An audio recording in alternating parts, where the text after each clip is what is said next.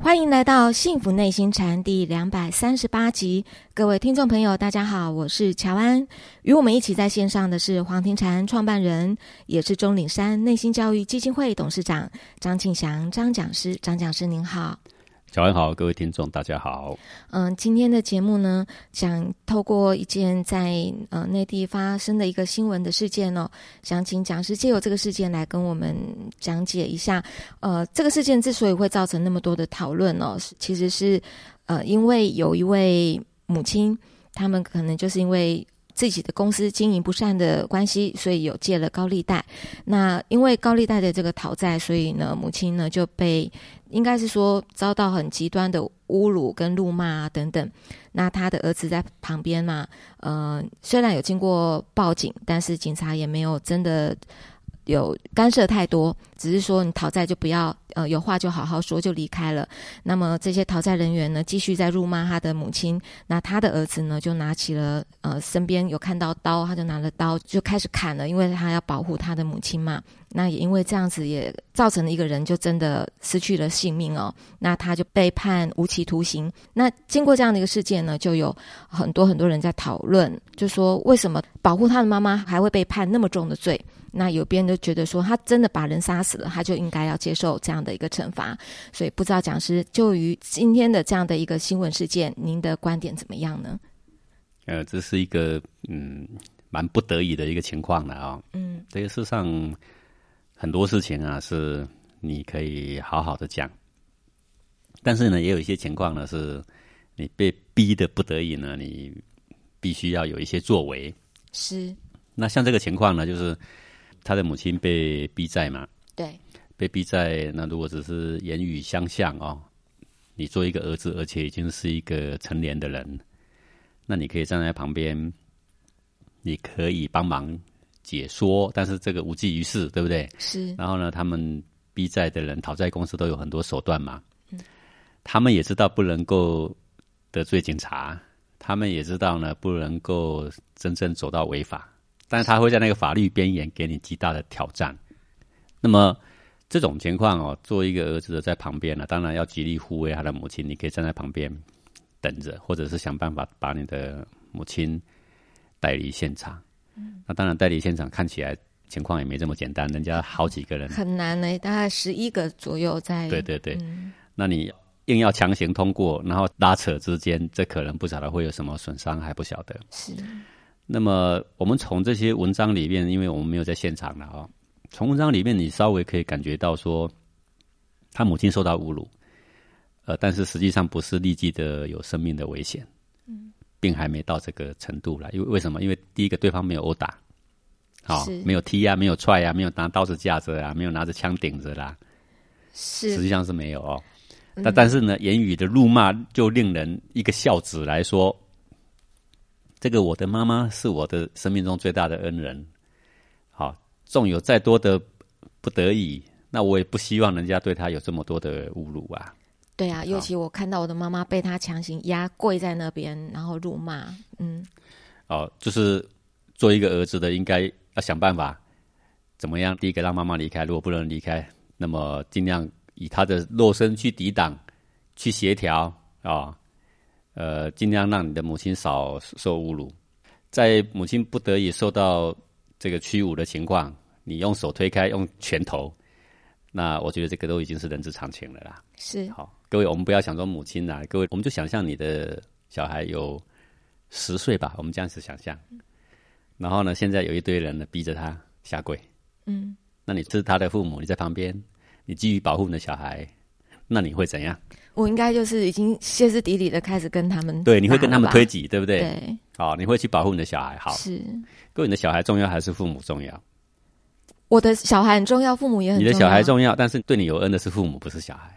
就是你要保护的是急需保护的啊，是尤其不又不是你的爸爸，你的爸爸他自己也是身强力壮，是你的妈妈，女子比较体弱，对不对？是所以你要保护她。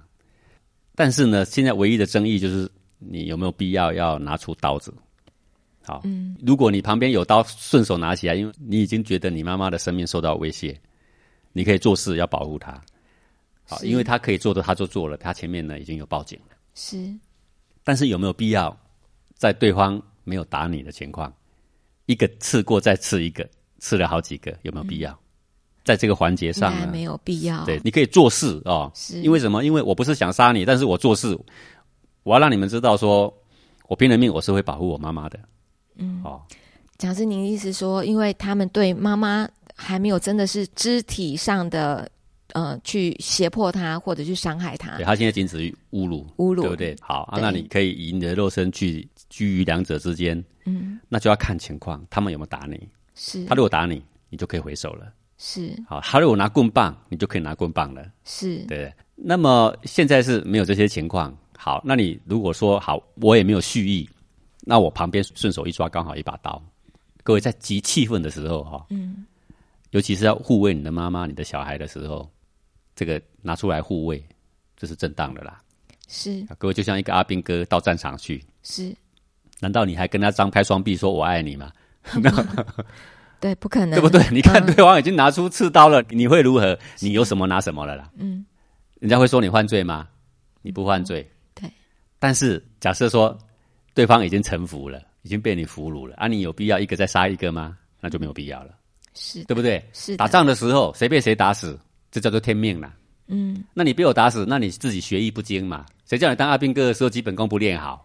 这个去到地狱，大家都没话说的啊！是嗯所以我们两个人在战场上，他被我打死啊，那你活该哈、是但是如果对方已经臣服了，嗯，被你俘虏了，啊，你有必要一个杀一个，像南京大屠杀这样，都已经投降了，你有必要一个杀一个，一个杀一个，一直杀过去吗？啊，这叫过分了，嗯，对不对？对，好，那现在呢，他妈妈受到屈辱，也许被逼下跪，他可以拉着他妈妈起来，或者是他陪着一起蹲在他妈旁边，跪在他妈旁边，保护他，不准别人碰他。嗯，别人碰他，你拳头就可以出去了。是你说，哎，讲师啊，你是学禅，你怎么叫人家动手啊？你知道佛经有这种经文啊、就是说一个大菩萨，有的时候他如果杀人，他杀对人，他还算有功呢。哦，就是说，这个人十恶不赦，如果我不杀掉他，他为恶哦，将不可限量。这个时候，如果这个大菩萨慈悲心肠，不是为报私人的仇哦，如果把那个人给杀掉了，让他去地狱报道，然后挽救了很多人，这是有功的哦。是啊，各位，譬如说我举个例子，现在有一个恐怖分子背着一把 AK 四十七，他准备要到电影院里面去扫射。啊、那这个人既然已经枪都背上，手榴弹都绑在身上了，他必死的决心，岂是你两三句劝得回来嘛？好，啊、现在被你发现了，你现在报警都来不及，他就在你旁边，你刚好有个机会可以两三下就把他撂倒，嗯，他必定反抗。对，你刚好有个武器可以直接把它给解决掉，你到底要不要做？哎，各位，不是一个很大的考验就来了吗？是对不对？对好，那这个时候呢，如果我们把他干掉，我们就说你有罪，为什么？因为你杀人，对对不对？对，反正杀人就要关。好，各位英雄豪杰会怎样？你知道吗？就关吗？关就关，对不对？我知道不该杀人，但是这个人如果不杀，将死更多人。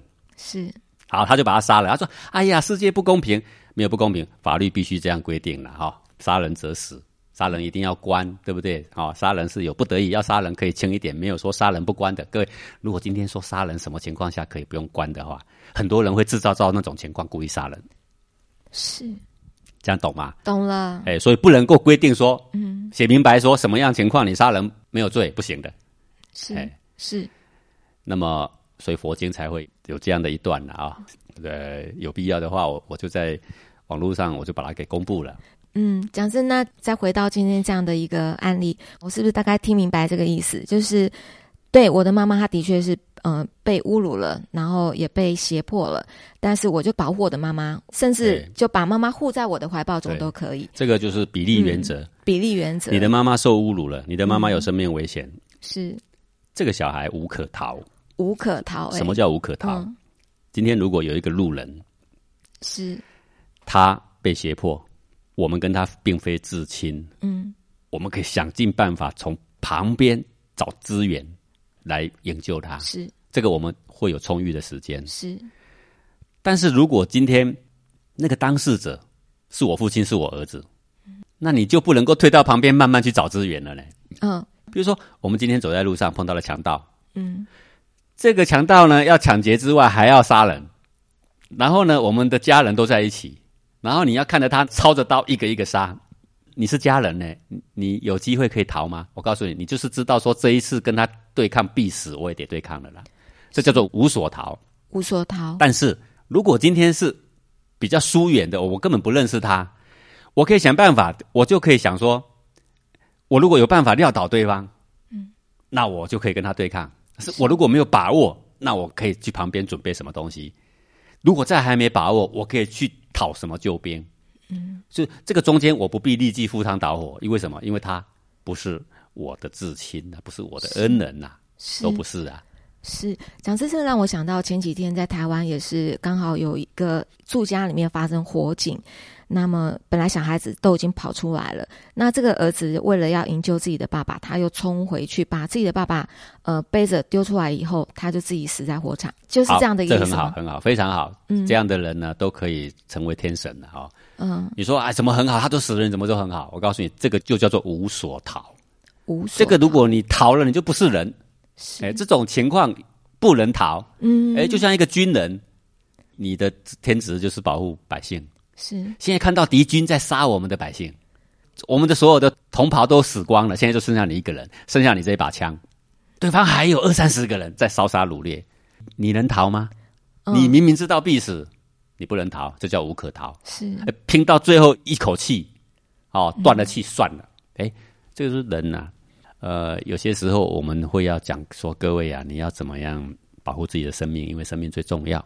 是可是某些时刻呢，你会说“孔曰成人，孟云取义”，哦，你要仁至义尽，的生命根本不算什么，对不对？是好，有时候我们会说这种话，有时候我们会说那种话。你你到底是平常时候说，还是你面对一个你无可逃的情况来说？比如说我们刚刚讲这个儿子保护他妈妈的事情，坦白讲无可逃，但是他的面对的情况不必要到杀人。对，因为对方他就是辱骂，那么我们陪在怒骂，呃保嗯而且叫你妈妈下跪，你当然于心不忍。对你可以去抄家伙，然后做抵抗之事。对，这是可以的。嗯、就是做贺主的这样子是行的，对因为他是他、砍了啊如果好几个对方嘛嗯攻击了，那你无可逃了啦。那如果对方呢是真的拿刀已经要对我妈妈有伤害了，我就无可逃了。对，抄什么都可以去打击他呃都了。哎，但都可以打击是啊，你说那可是你要做啦，而且你犯法。我告诉你，这些顾不得那么多顾不，得为什么？因为她是我妈妈，嗯这是天性。嗯，如果她是我小孩，是那我管你什么法律？因为她的生命已经是就迫在眉睫的危险。是什么法律？法律是保护人的嘛。是你现在正在做的事是保护人的事嘛，是，对不对？对。那到时候真的我为了保护我的妈妈她的生命的安全，呃，我抵抗了，对方死了，那我被判罪了，就判吧，啊，就判，就是我没话说，无话嗯我没是犯罪了，你们爱怎么判就怎么判，就怎么判？但这就是我的义气，是我无法看着生我生生的父母受到生命的摧残，是对不对？是好了，你说，可是这件事情发生了，结果呢，你被杀了，结果你妈妈也被杀了，那又怎样？我们聚到天上，我们还是聚在 一块，那又怎样？是哈，对对不对？对嗯与其你们苟且偷生，不仁不义，那还不如孔曰成人，孟云取义啦。是那么这个案例，我刚刚我这样的解释方式啊、就说我们办事情我们要看比例，嗯危及到什么情况，我们的应对就会到什么情况，是有要有这个大小先后，是，对不对？而且是纯粹以为人儿女、保护至亲是的这个角度，所以我们这么说。那判无期徒刑，那我觉得，那应该这么判，那就这么判。是那我们又要赞许维护了法律，但是我们更要赞许这个孝子，你真是做对了。是好，我们从孝子的角度来说这个事情啊，是而不是你你今天说了孝子对，然后国家就好像错了。哎，这个事情不是二选一的、啊，对对不对？对很多历史的感人故事就是在这么不得已之下磨练出那种气节出来啊，不是这样吗？对的，好，但是呢，我还是要回过头，还是要说说这个事情。这件故事呢，也其实没这么简单。怎样叫没这么简单呢？就是说，这个女的企业家，她其实银行借了很多的钱啊，倒了很多债，她都没还。最后，她又去跟这个地下钱庄借钱。借钱的过程呢，我看其他的网络上呢所写的不单纯，就是说她在借钱的过程，她已经埋下了伏笔，就是以后可以赖账。嗯，还有他的先生呢，也是做生意呢，诈骗了很多钱跑路了。好、是，所以他也不是什么各位说的那种善类啦。还有网络上把它编织成说他去银行借不到钱，所以不得不向地下钱庄借钱。各位你要知道，银行他欠很多钱呐、嗯对不对？对，那难道银行要无限制供应吗？所以一开始的报道有一点太洒狗血了啦。是的，啊、有的人做新闻媒体嘛，报道就是要洗眼球，所以就把这个情节呀、写得很极端，很两边倒了哈、哦。是，但是父母不论怎样，即使他们是诈骗犯，不会跟这个孝子所做的事情冲突。是我觉得这是一个孝子，他应该这么做，但是他不必到置人于死。嗯，尤其呢，他不是刺一个人，对，在报道里面我看到他刺了好多是个人，的，刺了好多个，其中有一个是刚好刺到动脉什么的，所以对失血过多。这就表示说，他已经超过了当时防卫的这个界限。我相信他当时如果拿起一把刀，是就摆一个架势，是我相信是没有人敢过来的，是是，他就可以保护他妈妈离开现场。如果是这样的话，是最好的选择跟最好的结果啦。对，嗯，谢谢讲师哦。所以讲师，您刚刚的这样子的一解析哦，我会发现我自己还真的是太愚昧了。就是在看这些报道的时候，我看这边这样讲，看那边那样讲。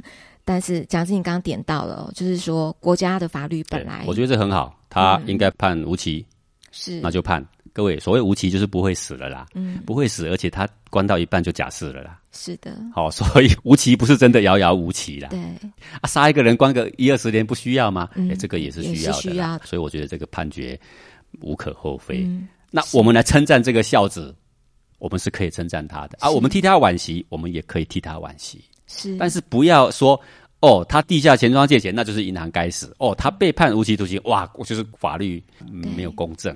对就另外一方呢，也不适合一直批评这个小孩子说防卫过当。嗯，好、是说你杀了人就该怎样，好像无情无义的机器人在办案。是法律不外人情，所谓的人情不是说私相授受的人情，是他养我啊，他对我恩莫大、啊，他整天陪着我啊，他一把屎一把尿把我拉拔长大，怎肯看他受你们几个人欺侮？对，他明明知道一个人拼不过四个人，他还敢跟他们拼，表示这个人是很有气魄的，嗯是对不对？是好，所以以这件事情来说，我们就小孩跟法律上来说，我觉得两者都可以称赞。嗯但对于他们的父母是不是有诈欺啦，呃，这个过度的借贷啦，哈、这方面呢、哦，是不是故意逃跑啦？那这个是另当别论，不影响这个小孩的孝心在我们心目中的地位。是，谢谢讲师您的解惑，啊、也感谢各位听众朋友今天的收听，我们下次同一时间空中再见喽，拜拜。